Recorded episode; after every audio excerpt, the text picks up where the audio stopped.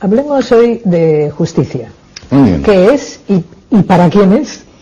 Bueno, la justicia es para todo el mundo, pero en distintos tipos de relaciones, ya que la justicia únicamente se puede vivir para con otra persona.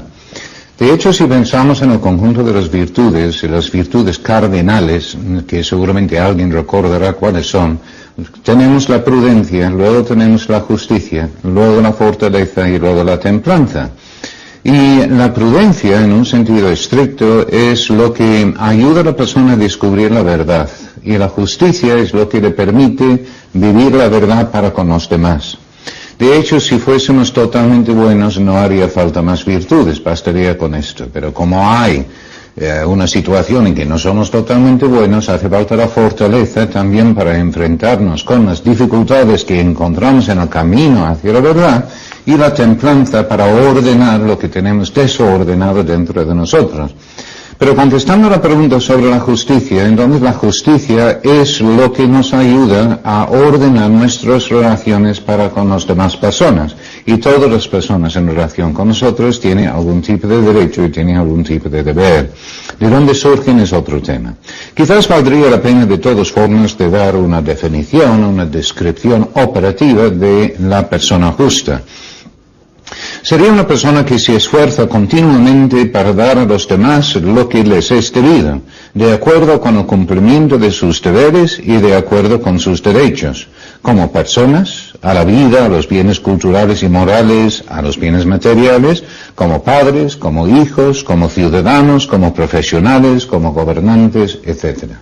Entonces ahí va la definición que no hace más que sistematizar lo que había dicho al principio. Mm. ¿Y la justicia eh, es algo innato en la persona? Quiero decir, siempre se dice que los niños, incluso muy pequeñitos, eh, saben distinguir cuando se les castiga justamente o injustamente. ¿Eso es así? Sí, pero ¿O es yo- un instinto de... Sí, no, no exactamente un instinto, es algo impreso dentro del ser humano, efectivamente. Pero esto es exactamente lo mismo con todos los valores que son valores objetivos, los valores morales. Los valores morales, la sinceridad, la generosidad, existen ya de por sí como algo objetivo, comprendo yo. Yo no soy relativista, como cualquiera habrá dado cuenta. ¿no? Em, yo entiendo que existen los valores objetivamente externamente a nosotros, pero también dentro de nosotros, de tal manera que hay una posibilidad de reaccionar desde dentro hacia afuera. Y en ese sentido, efectivamente, hay un sentido natural de la justicia, o del pudor, o de la generosidad, o de la sinceridad, pero la justicia no es diferente.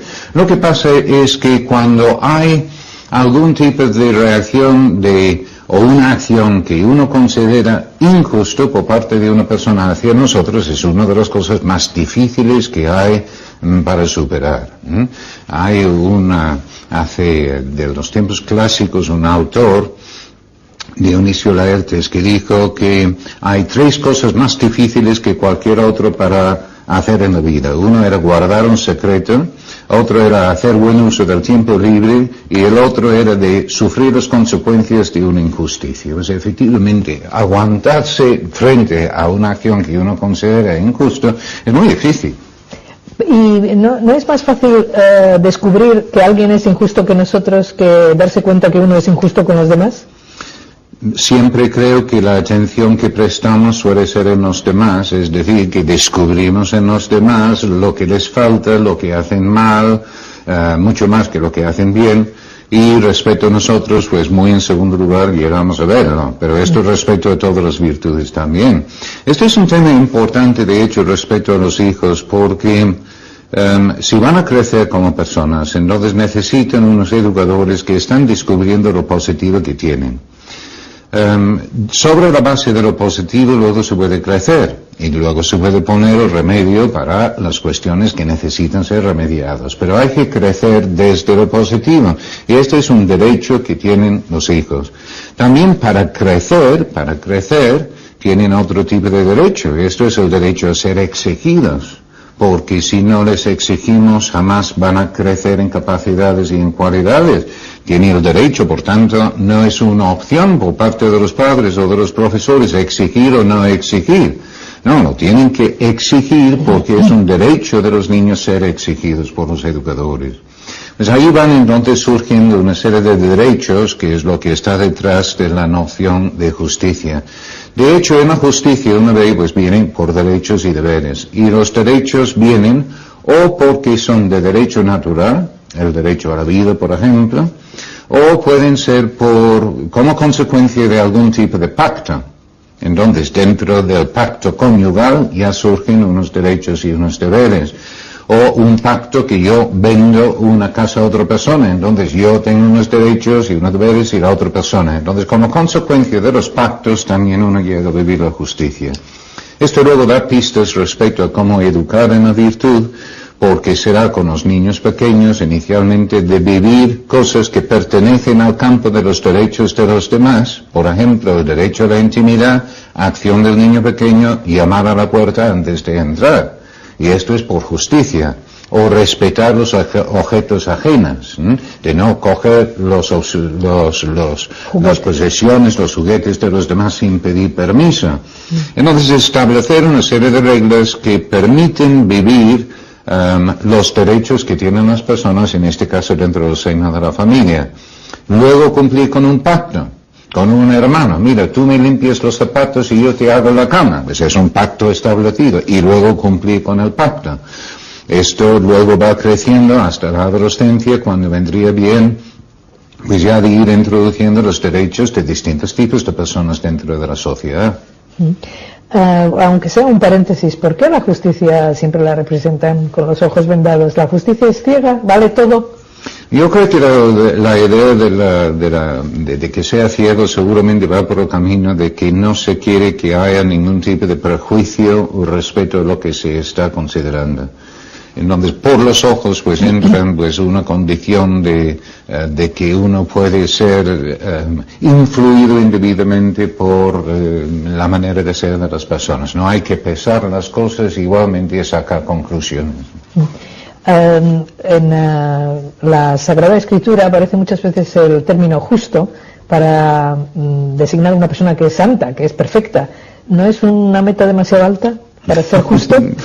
Bueno, yo creo que cuando en el momento de hablar de perseverancia, entonces hablamos de, se puede tener metas muy grandes, muy importantes, pero si uno va a hacer algo, o ahora, hoy, para luego ir alcanzando la meta, pues hay que dividirlo en una serie de pasos. Entonces las metas nunca pueden ser demasiado grandes, pero hay que ir dividiéndolo en algo razonable para que yo, con mi voluntad, mi inteligencia, mis posibilidades, con las ayudas que tengo alrededor, puedo razonablemente ir alcanzando progresivamente esa meta. Eh, volvemos a los motivos. ¿Cómo motivar a, a un niño, un adolescente, a ser justo?